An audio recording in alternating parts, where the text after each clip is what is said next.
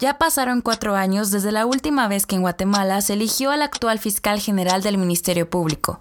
Eso quiere decir que el tiempo de elección para este puesto ha regresado.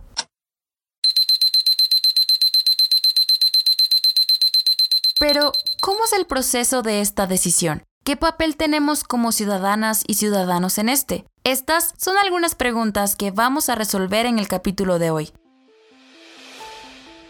Estás en el podcast de Red Ciudadana, un podcast de temporada.